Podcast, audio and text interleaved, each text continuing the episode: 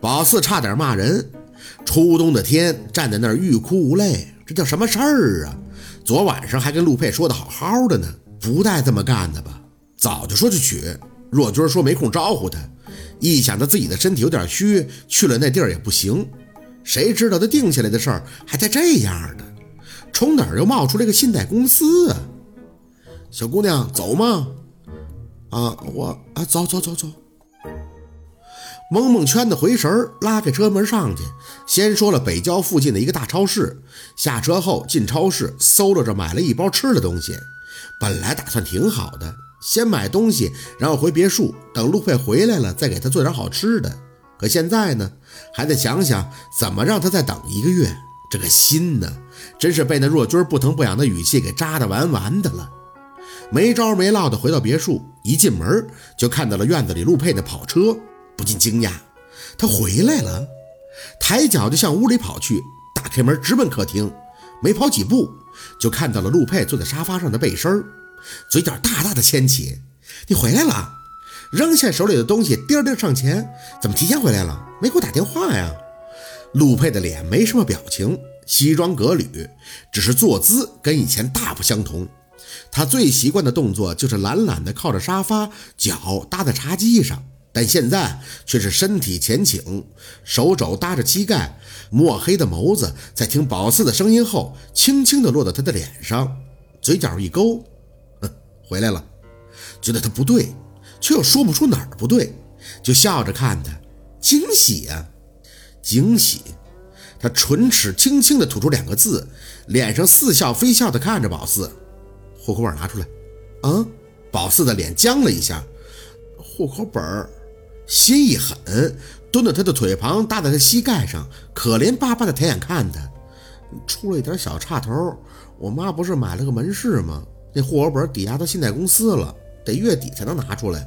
一个月，陆二再等一个月行吗？信贷公司，他腮帮子莫名的发紧。你妈那个门市在哪儿买的？宝四有些紧张，他这状态不对呀，嘴张了张，还是说了若军跟他念叨过的门市位置。眼看着他拿出手机，手指在上面点了点，发出一条简讯。两分钟以后，那边就回了，屏幕直接冲向宝四，只有一行字：门市业主薛若君，中国银行贷款，分期十五年。这个就是贷款公司。冷，他身上开始冒起了冷气。问题是，宝四也懵了。这个我妈，别跟我说你妈。陆佩的眼底一凛，起身抽出一包大大的牛皮纸袋，啪的一声扔到了茶几上。薛宝四，你有本事就骗老子一辈子！力道很大，他起身的一瞬，掀得宝四一屁股坐在地上，莫名的看着他眼底跃起的阴鸷，嗜血般居高临下的瞪着他，说话，说什么？这一刻，宝四根本就不知道究竟发生了什么事儿。只是很明显的感觉到他眼底即将喷薄的怒意，以及气息里拼命压抑的隐忍，像是对宝四失望之极，却又想分分钟给他捏死。空气寒凉的要命，大脑却是恍惚的空白。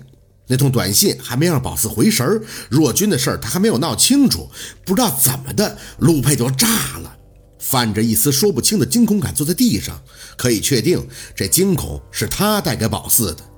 他一要发火就是这样，宝四不想害怕，但是控制不住，眼神本能一般的看向那个牛皮纸袋儿，许是他摔下来的一瞬间力道过猛，里边的东西扇叶般的在纸袋口露出了小小的一角，瞄了一下陆佩仍旧阴狠的眼，没有犹豫，手撑地让自己起身的同时，就抓过纸袋里露出来的东西看了起来，是照片，连续的看了几张，心尖却猛地一颤，相亲的照片。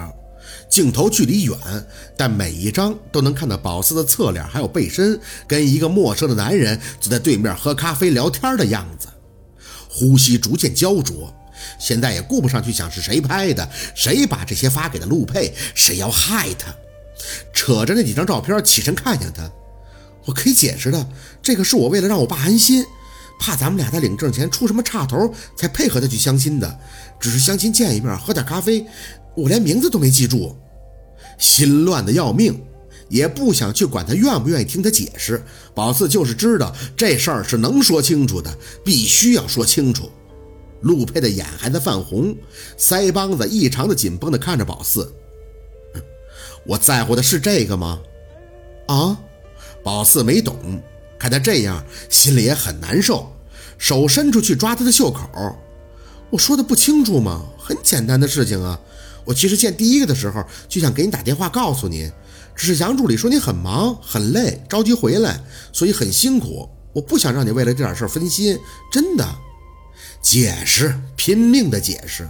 宝四不觉得这是说不清楚的事儿。陆佩僵着脸看着宝四的眼，周遭的空气似乎也开始凝固。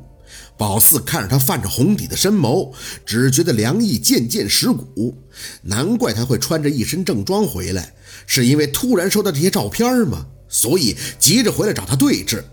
可是这些照片他并不算什么呀。我可以给我爸打电话，你可以听。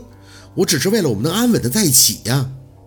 声音低颤的厉害。宝四自己都没有想到，出口时竟带起那么一丝渴求的意味，希望他理解，希望他明白。很惊恐的就想到了四年前，缠着他说不要离开，他自己很怕，他想陆佩能一直对他好。陆佩的唇抿得很紧，很冷酷的一道线条，似无声的在跟他说：“你讲这些太早了。”扯着他袖头的手指蓦地一空。他没用多大的力气就推开了宝四扯着他的手，算是第一次吧。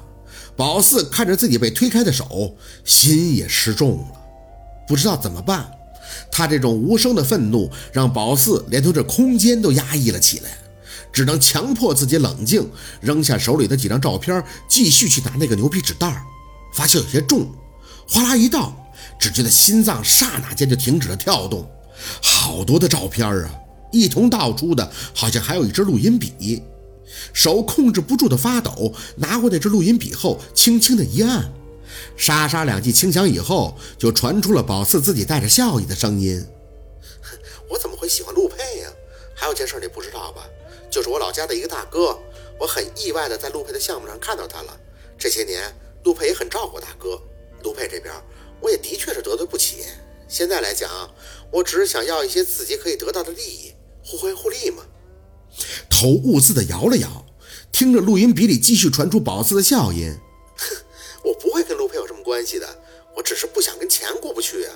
他四年前差点毁了我，这事儿我会记一辈子的。没错啊，这就是我真实的想法。